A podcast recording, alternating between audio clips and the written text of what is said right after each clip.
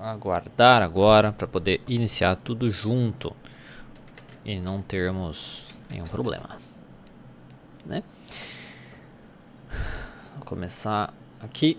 Certo, certo, certo. Estamos agora ao vivo para mais um conteúdo aqui de orientação prática, orientação clínica de perguntas e respostas. Então, são perguntas e respostas. Então, seja bem-vindo, bem-vinda aí a uma orientação prática onde eu respondo as dúvidas do pessoal do meu grupo de conteúdo para profissionais lá do WhatsApp.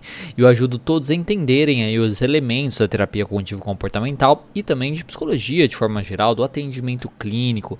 Trabalho também com algumas crenças que alguns profissionais possam ter a respeito do atendimento clínico e que eu procuro aí te ajudar a ter clareza de tudo que precisa ser feito do início ao final do tratamento com qualquer paciente. Eu sou Diego Falco e hoje eu vou responder as seguintes dúvidas. Como trabalhar a sensação de impotência e luto do paciente adulto cuja, cuja mãe foi diagnosticada com borderline. Como ajudar também essa mãe que não é mais a mãe presente e amorosa de antes. Como explicar ao paciente que o psicólogo não dá conselhos ou diz o que está certo ou errado em terapia? E como o psicólogo orienta a família que pede ajuda e sofre com um caso aí de algum transtorno? E como a família pode contribuir para minimizar o sofrimento ou comportamento do paciente? Tá bom? Então vou responder isso para vocês. Depois de responder todas essas questões, eu vou abrir aí para as dúvidas ao vivo. No YouTube, você pode ir mandando no próprio chat, tá? Pode ir mandando no próprio chat, que aí eu respondo assim que for possível, assim que terminar né, as dúvidas. E no Instagram, se você tiver alguma dúvida, envie nesse balãozinho com interrogação. Então tem aqui embaixo um balãozinho com uma interrogação para você enviar suas dúvidas por ali. Porque se você coloca no chat do, do Instagram, apesar de termos poucas pessoas assistindo aqui no Academia TCC Oficial, é, pode se perder e tudo mais, e o Instagram é muito chato de você resgatar depois as perguntas. Então envia no balãozinho aqui com a interrogação, que fica muito mais fácil. E aí, antes de começar, me diz aí quem é psicólogo guerreiro e coloca no comentários, nos comentários para eu saber. Hashtag sou guerreira, hashtag sou guerreiro. Se você é novo por aqui não sabe o que é isso, o que é um psicólogo guerreiro, eu costumo dizer que para trabalhar com atendimento clínico no Brasil é preciso ter coragem. Coragem porque a gente sai da faculdade cheios de crenças, cheios de medos aí gerados pelos professores, pelo conselho, por todo mundo relacionado aí com a psicologia, e a gente sai também sem saber se o que a gente está fazendo, se o que a gente vai fazer está certo ou se aquilo não está certo. E essa realidade do ensino superior no Brasil cria dois tipos de psicólogo: a psicóloga guerreira, que é a que vai atrás de um conhecimento para colocar em prática, e a psicóloga bibliotecária, que fica comprando um monte de livro, fazendo um monte de pós-graduação e acaba não saindo do lugar. Então você é psicóloga guerreira ou você é a psicóloga bibliotecária? Comenta aí com a hashtag para eu saber. Ou psicólogo, psicóloga, tá bom? Então, vamos lá logo para a primeira pergunta. Como trabalhar a sensação de impotência e luto do paciente adulto cuja mãe foi diagnosticada com borderline? E como ajudar também essa mãe que não é mais a mãe presente e amorosa de antes. A primeira coisa que eu acho que é bacana falar dessa pergunta é o que é o luto. O que seria o luto? Quem não sabe, eu passei mais de um ano produzindo conteúdo relacionado com o luto com uma parceria com a Maracanã Assistência lá do Rio de Janeiro. Então eu busquei, eu pesquisei, eu estudei muito conteúdo sobre o luto. E uma coisa que a gente pode definir o luto, basicamente ele é aí uma, uma despedida de um papel que você tem atualmente na sua vida, ou que você tinha até então, e você precisa então desenvolver um novo papel na sua vida. Então, quando a gente pensa no luto, ele pode estar presente tanto nessa questão de você perder alguém na sua vida, então, um falecimento de um amigo, de um familiar, né, de um parente, tudo, de um animal também, tá? Então, ah, eu sou pai, perco meu filho eu perco o meu papel de pai, eu deixo de ser pai, pelo menos especificamente, daquele ser, para ser um, um, um, uma pessoa que não é mais pai daquele ser. Então eu perco o meu papel anterior, as minhas funções anteriores, para ter uma nova função, para ter novas responsabilidades. Se eu perco um pai, né, um pai ou uma mãe, a mesma coisa. Eu tenho um papel de filho tá? Enquanto aquele pai, enquanto aquela mãe está viva. E aí quando essa mãe, quando esse pai se falece, eu preciso desenvolver um novo papel, um, uma nova forma de viver, onde aquele papel anterior de filho não vai existir mais ou vai ser modificado, vai ser alterado. Por exemplo, quando você perde às vezes um dos pais, tá?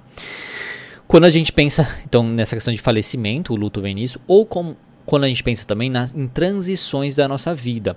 Então, mudança aí da vida é, é, de criança, por exemplo, criança virou adolescente, onde você tinha uma vida aí sem nenhuma responsabilidade, né? Então você tinha uma vida sem nenhuma responsabilidade, só podia curtir a vida e tal, era brincar, coisas nesse sentido. E aí você passa para a adolescência, onde você se depara com um mundo mais ou menos como esse mundo é. Você então precisa desenvolver um novo papel, você tem mais responsabilidades, você precisa estudar, muitas vezes você precisa trabalhar. Você não pode mais ser aquela criança que não tem responsabilidade nenhuma, que só brinque por aí vai. Quando eu passo também da adolescência para a vida adulta é a mesma coisa, onde eu tenho muito mais responsabilidades. Então eu ganho mais direitos, mas eu tenho também muito mais responsabilidade a respeito da minha vida, do mundo e tudo mais. E isso tudo é um pode gerar um luto. Quando eu termino a faculdade, quando eu entro na faculdade, todas essas questões. Quando eu saio de um trabalho, quando eu termino um relacionamento, tá? Quando eu tenho uma ideia de como é uma pessoa e aquela pessoa me mostra ser diferente de como eu imaginei durante todos aqueles anos que eu passei junto com ela, tudo isso envolve aí o luto, onde a gente perde algo que a gente conhece, onde a gente deixa aí para trás um funcionamento que a gente tinha baseado no que a gente conhece daquele mundo, da pessoa e por aí vai. E a gente precisa então agir de uma forma diferente a partir de agora. Então, o luto ajuda justamente nessa transição, tá? Nessa mudança aí. Então, quando a gente traz para cá né? Essa questão do luto. Porque a, a, pergunta é como trabalhar a sensação de impotência e o luto do paciente, do paciente adulto, cuja mãe foi diagnosticada com borderline. E aí eu me pergunto isso, né? Porque o borderline é, não necessariamente é uma coisa que a pessoa, ah, e agora ela é borderline, né? Não, pelo menos não é comum a gente ver essa questão. Tudo bem, às vezes agora ela foi diagnosticada, né? Agora chegou a informação que essa mãe é borderline, ou que essa mãe é narcisista, que essa mãe é isso, que essa mãe é aquilo, histriônica, enfim. Mas não, é bem provável que essa mãe sempre foi dessa maneira. É diferente se a gente está falando de uma questão aqui, nossa, agora a mãe foi diagnosticada com Alzheimer, com Parkinson, tá? Tem alguma forma de demência aí que vai realmente alterar o funcionamento daquela pessoa, seja cognitivo, seja físico e por aí vai. Ou, nossa, tem um, um câncer terminal, sei lá, coisas nesse sentido. Então, a minha pergunta inicial é isso: a mãe deixou de ser como era antes quando recebeu esse diagnóstico? Qual que é a lógica disso?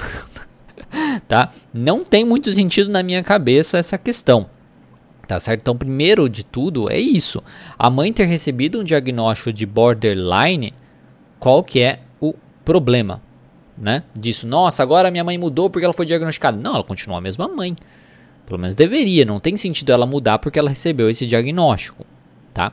Então, quando a gente pergunta assim, né? Ah, como trabalhar a sensação de luto do paciente adulto cuja mãe foi diagnosticada com borderline, é investigar isso. Mas o que que mudou? Né? O que que mudou? Como assim? Ela recebeu o diagnóstico e mudou o quê? Quais são as funções deste paciente que ele tinha antes desse diagnóstico e que ele tem agora que teve esse diagnóstico? E ajudar esse paciente justamente nessa mudança. Quando a gente pensa na questão do luto, quando eu comentei, é essa transição de papéis. Então, qual é o papel dele anterior? Qual é o papel dele atualmente, que ele precisa desempenhar atualmente por conta desse diagnóstico? O que eu acho estranho, mas enfim e ajudar esse paciente a desenvolver isso. Então, o jeito de trabalhar com o luto é isso, tá? Ele precisa ver as novas funções dele, as novas atividades dele, o que, que ele precisa alterar no seu funcionamento, na sua rotina e colocar isso em prática. E aí, nesse processo, você vai ver pensamentos envolvidos, comportamentos envolvidos que dificultam ele fazer essas mudanças, tá? Que dificultam ele fazer essas mudanças. E aí você vai ajudar ele com isso. Quais pensamentos atrapalham ele fazer as mudanças necessárias e por aí vai. Na questão de impotência, impotência por quê também? Né? Nessa questão de diagnóstico. Porque no sentido, ah, eu não posso controlar nada, que minha mãe é, agora tem esse diagnóstico, mas ela sempre foi assim. É, borderline, tipo, ela sempre foi assim, né? Na questão do diagnóstico borderline aqui. Então, como que ele lidou com a sua mãe até então? Por que, que agora ele está impotente, diferente essa questão da mãe e tal, do diagnóstico? Então não tem muito sentido. Claro que a gente pode levar em consideração que às vezes a colega, quando escreveu borderline, queria dizer outra coisa. tá? Então, às vezes queria dizer outra coisa, porque não faz muito sentido aqui para mim essa questão, tá? Então, nessa questão da impotência, é muito trabalho, porque quando a gente pensa tanto do luto quanto da impotência, nós vamos trabalhar muito a psicoeducação do que é um luto, das coisas que nós podemos controlar na vida, do significado da vida, dos nossos papéis, no caso, papel de filho, né, nessa, nessa questão. A gente vai trabalhar bastante a aceitação também, tá? Então, aceitação do que nós não podemos mudar e realizar mudanças no que nós podemos mudar. E nós vamos desenvolver também atividades novas. Então, novas atividades para a pessoa perceber aí lidar com essa questão do luto, vendo que ela pode ter uma nova vida. E na questão da impotência, ela ter novas atividades que demonstrem a sua capacidade de enfrentar as coisas, de lidar com alguns problemas específicos. Então, ela precisa de atividades que ela tenha um certo domínio para ela não sentir tanto essa impotência, tá? A próxima pergunta é como ajudar também essa mãe que não é mais a mãe presente e amorosa de antes. A primeira coisa que eu pergunto é por que, que essa mãe mudou? Tem a ver com o diagnóstico de borderline? Ah, ela agora ela tem um diagnóstico de borderline, ah, e agora ela não é mais amorosa, tipo. Qual que é a lógica aí disso? Também não sei. Tá. Mas enfim. Como a gente é, é, tem que fazer isso? A gente tem que fazer uma psicoeducação sobre os papéis durante a vida. Porque, independentemente se tem diagnóstico, se não tem um diagnóstico, os pais, todos nós, né? Nós somos seres mutantes. Então nós vamos mudando durante a vida. O meu papel como filho, quando eu tinha 5 anos de idade, era diferente quando eu tinha 15, que era diferente quando eu tinha 25, que é diferente de agora, quando eu tenho 34 anos. Quando, e vai ser muito diferente quando minha mãe tiver 80 anos de idade. Então, o meu papel como filho vai ser alterado durante a minha vida. Porque eu cresço, eu mudo, minha mãe cresce, minha mãe envelhece as necessidades e as responsabilidades vão se alterando, tá? E o que a pessoa pode fazer também na vida vai se alterando. E ela pode precisar mais de ajuda ou menos de ajuda durante a sua vida também. Então, a gente precisa muito fazer uma psicoeducação sobre os papéis da vida desse paciente. O que, que ele fez durante esse ano todo, né, durante essa vida com essa mãe, e o que, que ele precisa começar a fazer diferente, aceitando a realidade, que essa mãe às vezes não é mais presente, mais amorosa nesse caso, né? E se perguntar também, quais os motivos dessa mãe ter mudado? Foi por conta desse diagnóstico? Que, novamente, para mim não faz sentido. quais são os motivos da mãe ter mudado? aí não é não ser mais presente amorosa. Será que existe o lado dela nessa situação? Ela mudou porque ela tem algum problema, alguma, algum transtorno, alguma coisa nesse sentido? Ou seria que ela simplesmente começou a focar nela mesma? Né? Que ela está sendo um pouquinho egoísta, assim, focando nela, então não está presente porque ela está focando na vida dela não tá mais amorosa porque ela tá se relacionando com outra pessoa, porque daí é muito importante o próximo passo aqui, que é o que seria o presente e amorosa para esse paciente. Ah, ela não é mais presente, não é mais amorosa do que uh, como antes, tá? O que seria isso? O que seria isso? De não ser presente não ser amorosa? Não focar em si mesmo? Né? Então, assim, ah, o foco da vida dela não é 100% mais o paciente. É isso que não é ser mais presente? Essa mãe não querer cuidar dos netos? O que, que é não ser presente? Não é mais amorosa? Por que, que esse afeto não existe mais? O que, que é realmente aí dar afeto para esse paciente? Por que será que a mãe, a definição de afeto é diferente para essa mãe? E até então ela fez um papel muito diferente, agora ela está sendo mais sincera. Então, investigar essas coisas é muito importante. Será que existe alguma outra forma de afeto que essa mãe dá? Tá? Então, o que seria o presente amoroso e tentar investigar o porquê que isso mudou. Será que, que existe alguma outra explicação aí para essa mudança dessa mãe? Porque ah, agora teve um diagnóstico, não faz sentido nenhum isso, tá? É, a não ser que a mãe, nossa, porque aí teve o diagnóstico e agora ela está sofrendo por ter tido esse diagnóstico e coisas nesse sentido. Aí é auxiliar essa mãe sobre uma psicoeducação, sobre o diagnóstico, o que isso significa, como que ela pode se ajudar e por aí vai, né? E a outra pergunta aqui, né? Porque ai, como ajudar também essa mãe que não é mais a mesma mãe? Como ajudar a mãe, no caso, né? A pergunta é: mas ela quer ajuda? Tá? Então, será que essa mãe quer ajuda? Para ser é, mais presente ou mais amorosa? Ou será que é o filho que está querendo isso? Né? Porque não é só porque o filho quer, ah, minha mãe era mais presente, mais amorosa antes e agora não é mais. Eu preciso ajudar ela. Por quê? Isso é um benefício para você. Por que, isso é benefici beneficente? Benéfico para ela, tá? Então é muito importante essa questão. Fazer essa pergunta, essa mãe quer essa ajuda? Ou é o filho que está buscando essa questão? Então, muito bem isso, de entender o que seria esse presente, o que seria esse amoroso, tá? Se existe uma outra explicação para a mãe ter mudado, de certo modo, para trabalhar com tudo isso. E se esse conteúdo aqui estiver te ajudando, compartilhe com outros psicólogos ou estudantes de psicologia que você acredita que podem se beneficiar dessa aula. Se você está no YouTube, aqui embaixo tem uma setinha para você fazer esse compartilhamento. E se você está no Instagram, tem um aviãozinho de papel para você fazer esse compartilhamento. Então clica na setinha ou no aviãozinho e me, me ajuda, me avisa, me ajuda a levar esse conhecimento para mais profissionais de psicologia, porque a minha missão aqui nas redes sociais é ajudar os profissionais de psicoterapia a ter mais confiança nos seus atendimentos e assim deixar a psicologia clínica e a TCC mais acessível para todos. Quem compartilhou, escreve aí, eu compartilhei, para eu saber que você gosta do meu trabalho e aproveita para curtir também este conteúdo, clicando aí no coraçãozinho no Instagram, clicando aí no joinha do YouTube, falando aí, e aí Gerson, beleza? Então façam isso para que vocês demonstrem que gostam do meu conteúdo para mim e também para as redes sociais, para elas mostrar, nossa, as pessoas gostam do conteúdo do Diego, isso é bacana e tudo mais, tá certo? Então a próxima pergunta. Deixa, queria deixar a dúvida e também sugestão, até para uma série de dois vieses, com dois vieses. Pensando em casos de suicídio, luto, transtorno border e bipolar, compulsão alimentar, crise de pânico e ansiedade. Primeira pergunta: como o psicólogo orienta a família que pede ajuda e sofre com um caso desses? E a segunda pergunta: como a família pode contribuir para minimizar o sofrimento ou comportamento do paciente? Não tem quase nada sobre isso na internet. Muito obrigada.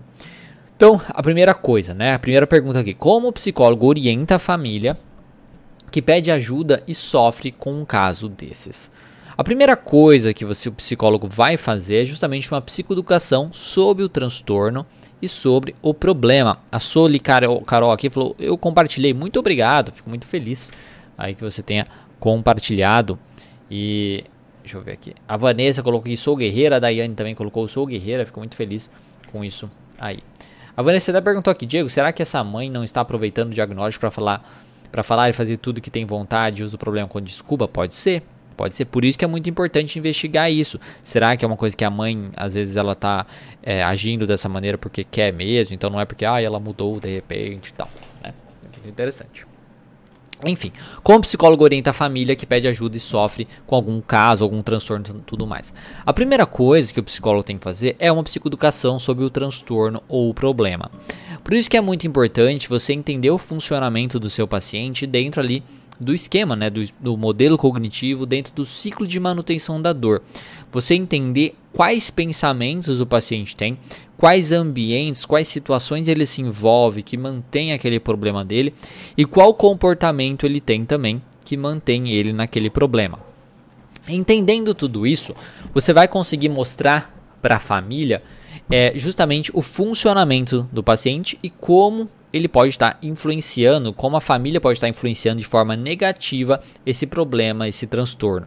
Porque muitas vezes a família tem um certo comportamento com o paciente, às vezes fala coisas específicas, age de formas específicas com aquele paciente, não ajuda no controle do ambiente daquele paciente, trazem crenças também pessoais a respeito ali, por exemplo, de ansiedade, depressão e tudo mais que isso afeta os pensamentos do paciente e afetam os comportamentos do paciente. E o modo como essa família também se comporta a respeito das respostas do paciente, isso pode manter o problema do paciente. Então, fazer uma psicoeducação deste funcionamento é muito importante, isso independentemente do transtorno que o paciente está ali vivendo. Né? Depois a gente precisa ver quais comportamentos a família deve ter. Então, primeiro é como é o funcionamento, depois quais comportamentos a família deve ter para ajudar o paciente com seu transtorno e preservar o seu bem-estar. Então, por exemplo, se a gente pensa nessa questão do caso do suicídio, né, pensamentos suicidas, tal, como que a família pode? A gente precisa mostrar para a família como que os pensamentos, o funcionamento da família pode estar influenciando os pensamentos do paciente. Se a família fala que é frescura o que ele está vivendo, se falar ah, você não merece viver, sei lá, qualquer coisa nesse sentido. Quais são os pensamentos, quais são as falas, os comportamentos que a família tem que influenciam os pensamentos disfuncionais desse paciente? Ao mesmo tempo, quais comportamentos a família pode ter, né? Quais comportamentos a família pode ter para ajudar? Se a gente pensa nessa questão de ideias suicidas, é controlar o ambiente muito bem. Não deixar facas por perto, não deixar o paciente tomar o seu próprio medicamento, onde ele tem fácil acesso a essa medicação, não deixar a possibilidade de ele trancar portas e por aí vai, para uma proteção e evitação de qualquer coisa que possa acontecer. Se a gente pensa na questão do luto, é a mesma coisa é compreender, fazer uma psicoeducação do que significa o luto, entender que é um processo natural, que é um processo normal, que vai passar com o tempo, desde que o paciente faça as coisas, faça essa transição aí de papéis, de não fazer uma cobrança excessiva em cima desse paciente para a mudança dele, de não ficar cobrando também que ele so sofra com isso, tá? Porque cada um tem o seu modo de sofrer, tem o seu modo aí de, de viver o seu luto tá? Então ele precisa entender muito bem isso e os comportamentos que a família tem que pode ser interessante aí é, é, para ajudar o paciente, por exemplo, de estimular esse paciente a se socializar, né? Estimular esse paciente a se socializar, a sair, a ver pessoas, a ver outras coisas positivas na vida, a desempenhar os seus outros papéis também na vida. Se a gente pensa, por exemplo, na questão alimentar, um paciente que quer emagrecer ou que tem alguma compulsão alimentar também. O controle do ambiente é muito importante, seja de não ter doces em casa, de não ter comidas gordurosas ali à vista do paciente, seja às vezes de esconder aquilo ou às vezes nem comprar, né?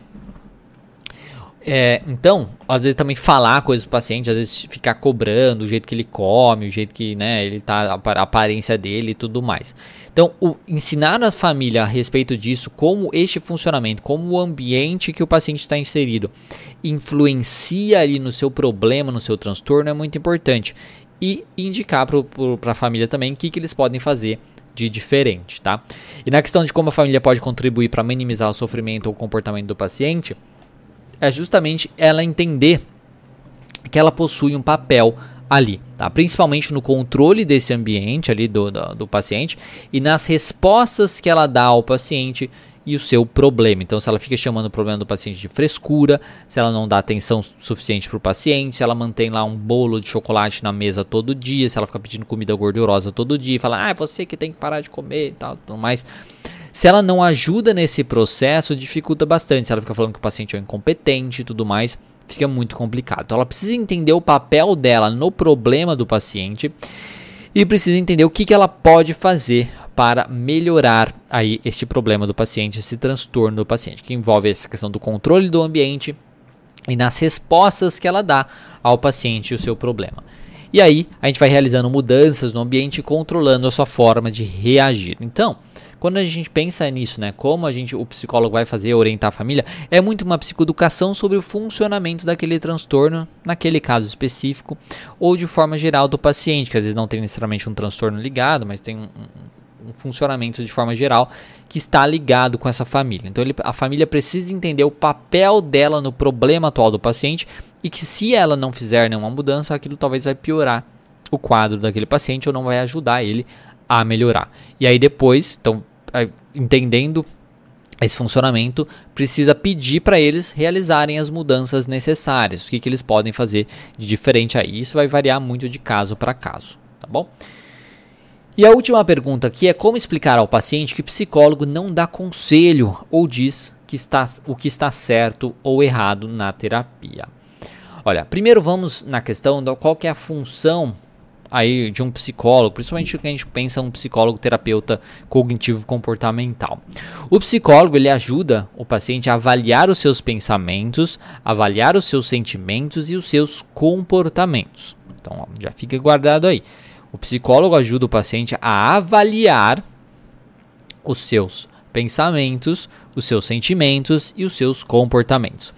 Nós vamos ajudar o paciente a ver como o seu funcionamento atual está de acordo com seus valores, como ele gostaria de viver e ser ou de acordo aí com suas metas de vida em todas as áreas, então na vida profissional, na vida de relacionamentos amorosos, na vida social, na vida familiar e por aí vai. Será que o funcionamento daquele paciente está de acordo com as metas de vida dele? Será que o funcionamento daquele paciente está de acordo com os valores que ele acha importante, que ele gostaria de viver? Tá? Então isso é muito importante, isso é um papel que a gente vai ajudar o paciente a perceber. Com isso, né, como nós, nós temos então objetivos e valores a serem alcançados ou vividos por esse paciente, há um modo de funcionamento certo e errado. Se nós temos aí um objetivo, um valor, um modo de funcionar ideal, vamos colocar assim, do paciente, há um modo certo e errado de funcionar que esse paciente vai estar envolvido, que vai ajudar o paciente a viver de acordo com seus valores e objetivos. Se ele quer, por exemplo, passar num vestibular, quer passar no vestibular, quer passar num concurso, existe um modo certo de isso acontecer, que é estudar. Se ele não tem o comportamento de estudar, se ele procrastina bastante, se ele fica só curtindo a vida, não sei o quê, esse comportamento não está de acordo com o objetivo dele. Então, este comportamento está errado. Tá? Então, espero que. Não sei se vocês estão entendendo o que eu estou querendo dizer.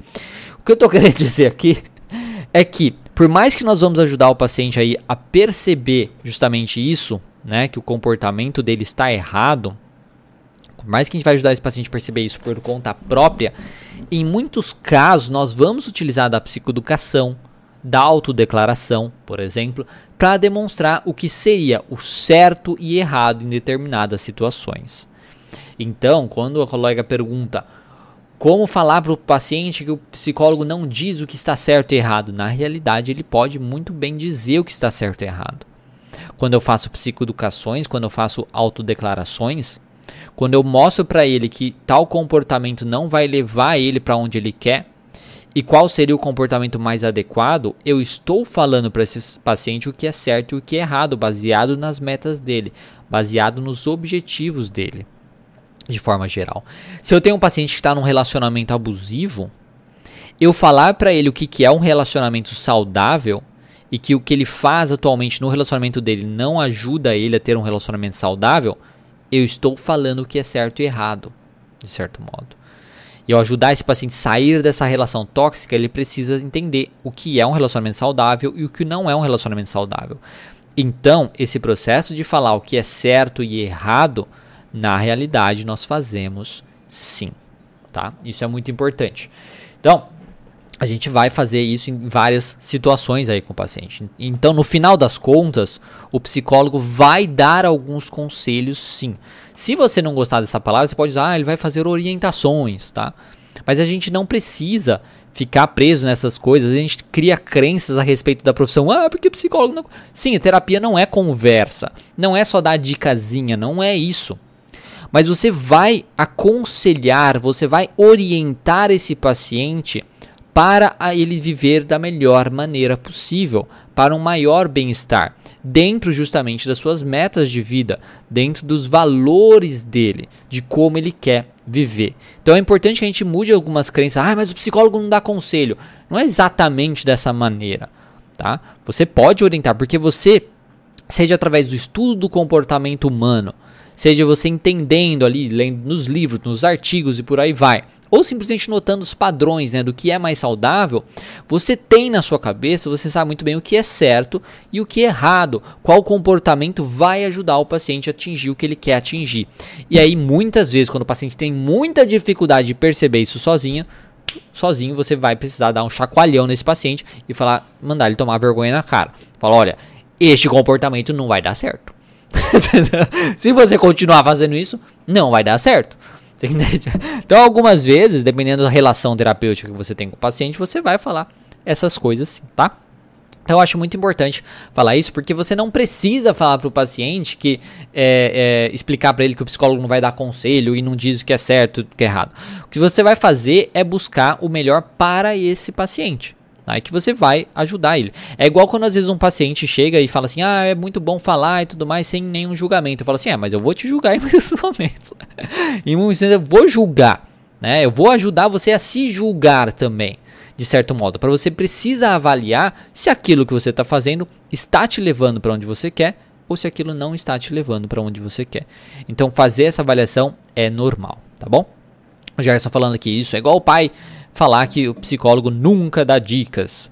É, é igual o psi falar. Enfim, exatamente. É isso mesmo. Então, é, você não precisa explicar isso para o paciente tá? Você vai fazer baseado no funcionamento dele. É que assim, não vai ser um negócio de tipo assim, ah, eu tenho tal problema, o que eu faço? Não é isso que você vai fazer, né? E realmente, isso você não vai fazer, né? Eu tenho problema, ai, o que, que eu faço? Você vai perguntar, qual é o seu objetivo nessa situação? Qual é a sua meta? Quais são as opções que você tem? Realizar essa opção vai te ajudar ou vai te atrapalhar? Então você vai fazer esse processo com o paciente. Você não vai falar de cara para ele, ah, faz isso, faz aquilo, não sei se. Claro, agora se você vê o paciente fazendo muita cagada repetidas vezes, você fala assim, gente, não tinha conversado sobre isso? Né? Você sabe que esse comportamento não vai dar certo. Você sabe que não vai ser legal. Ou se você vê o paciente comentando algo a respeito, como eu comentei, de um relacionamento dele, e vê que tem uma coisinha meio tóxica ali, meio complicada, você. Aí você explica, você vai psicoeducar e falar para ele que é um relacionamento saudável, como funciona, e o que, que pode ser aí diferente, pode ser mais saudável para esse paciente. Então, você vai poder fazer isso, por exemplo. Porque a gente tem que prezar o bem-estar do nosso paciente, tá? Então, isso é muito importante. Bom, é isso que eu tinha para falar para vocês hoje. Espero que tenha sido útil, espero que tenha sido importante. A Vanessa até colocou aqui, ó, sim, dá para entender. A Elaine falou: "Sou guerreira, não podemos falar o que o paciente deve fazer, mas temos que orientar sobre o que ele precisa fazer para chegar no seu objetivo. Tem paciente que temos que fazer um desenho, exatamente. Exatamente essa questão. né? Exatamente essa questão. É, a Cristal veio, falou aqui que tem um paciente que veio é, para eu decidir se ela separa ou não, então. é justamente isso. Tipo, tá, qual a consequência de você ficar junto? Qual a consequência de você separar? Né? Você está preparada para essas duas situações? Não tem como, né? Você falar para ela separa não, né? Você pode ajudar ela com isso, de certo modo, né? Questionamento da realidade, já falou, e a Fre, Fe Franz Falou é, Franzoni, acho, né? Franzoni. Quando o paciente não está fazendo nada, procrastina até nas lições de casa, adotar pequenas mudanças na rotina do dia a dia, hum, adota pequenas mudanças no dia a dia e não faz nada também. Olha, se ele não faz nada, nada, nada, nada, nada, você vai investigar, né, o porquê que ele não faz nada. Então você vai ver se tem pensamentos que você pode trabalhar com esse paciente né, em cima disso, do porquê, dos motivos que ele não faz nada. Você pode ajudar ele a investigar também por o que, que faria ele fazer, tá? Então, tipo, o que que tá acontecendo, o que que poderia ser diferente para talvez estimular ele fazer. E se não tem nada, nada, nada, nada, você fala então. E aí, então, se você não coloca nada em prática, não vai resolver o seu problema. então você joga na cara dele quais são as metas, quais são os objetivos dele e vê ali a, a, a, com ele basicamente, olha, se você continuar dessa maneira não vai dar certo. Então o que, que você pode fazer? Você precisa me ajudar nessa, nessa parada aí, né? Porque eu não posso chegar e fazer por você. É, infelizmente, não são todos os pacientes que vão melhorar, não são todos os pacientes que vão colocar a mão na massa. E a gente precisa entender muito bem isso, para a gente não ficar se cobrando também de maneira excessiva, achando que todos os pacientes vão ter solução. Alguns pacientes não querem fazer mudanças na vida deles, não querem. E eles acham que só ir na terapia vai resolver. É igual a psicóloga bibliotecária, que fica comprando um monte de curso achando que vai comprar o curso e vai resolver o problema dela. Não é, você precisa praticar. Tá? Eu, como professor desde 2017, vejo isso perfeitamente. Muitas pessoas adquirem, se inscrevem nos meus cursos e aí não faz o curso e ah, mas, não... mas você não fez o curso. Né? Não vai te ajudar se você não fizer. Então, a paciente é a mesma coisa. Às vezes ele acha que só fazer a terapia vai resolver o problema dele. Tá? A Maria Isabel perguntou aqui: pode falar um pouco sobre a timidez na pracinha live, a próxima eu acho, né? Na próxima live tem um paciente e não estou conseguindo evoluir. Eu acho que já falei um pouquinho sobre timidez. Ah, não, falei no stories, né? Mas você pode mandar lá no na próxima vez que eu mandar o, o, o formulário lá de perguntas dentro do grupo de conteúdo, aí eu posso responder depois futuramente, tá? Provavelmente no começo do mês eu vou estar tá mandando lá no grupo de conteúdo. E se vocês não estão, se tem alguém aqui que não está no grupo de conteúdo do WhatsApp, só para profissionais, na descrição do vídeo do YouTube tem o link e também no perfil, tá? No perfil da bio, na, no link da bio aqui no Instagram, tem um link para você participar do grupo de conteúdo. Então é isso, pessoal. Muito obrigado. Espero que vocês tenham gostado. Espero que vocês ajudem ao máximo os seus pacientes e qualquer coisa é só falar. Muito obrigado. Um abraço até mais.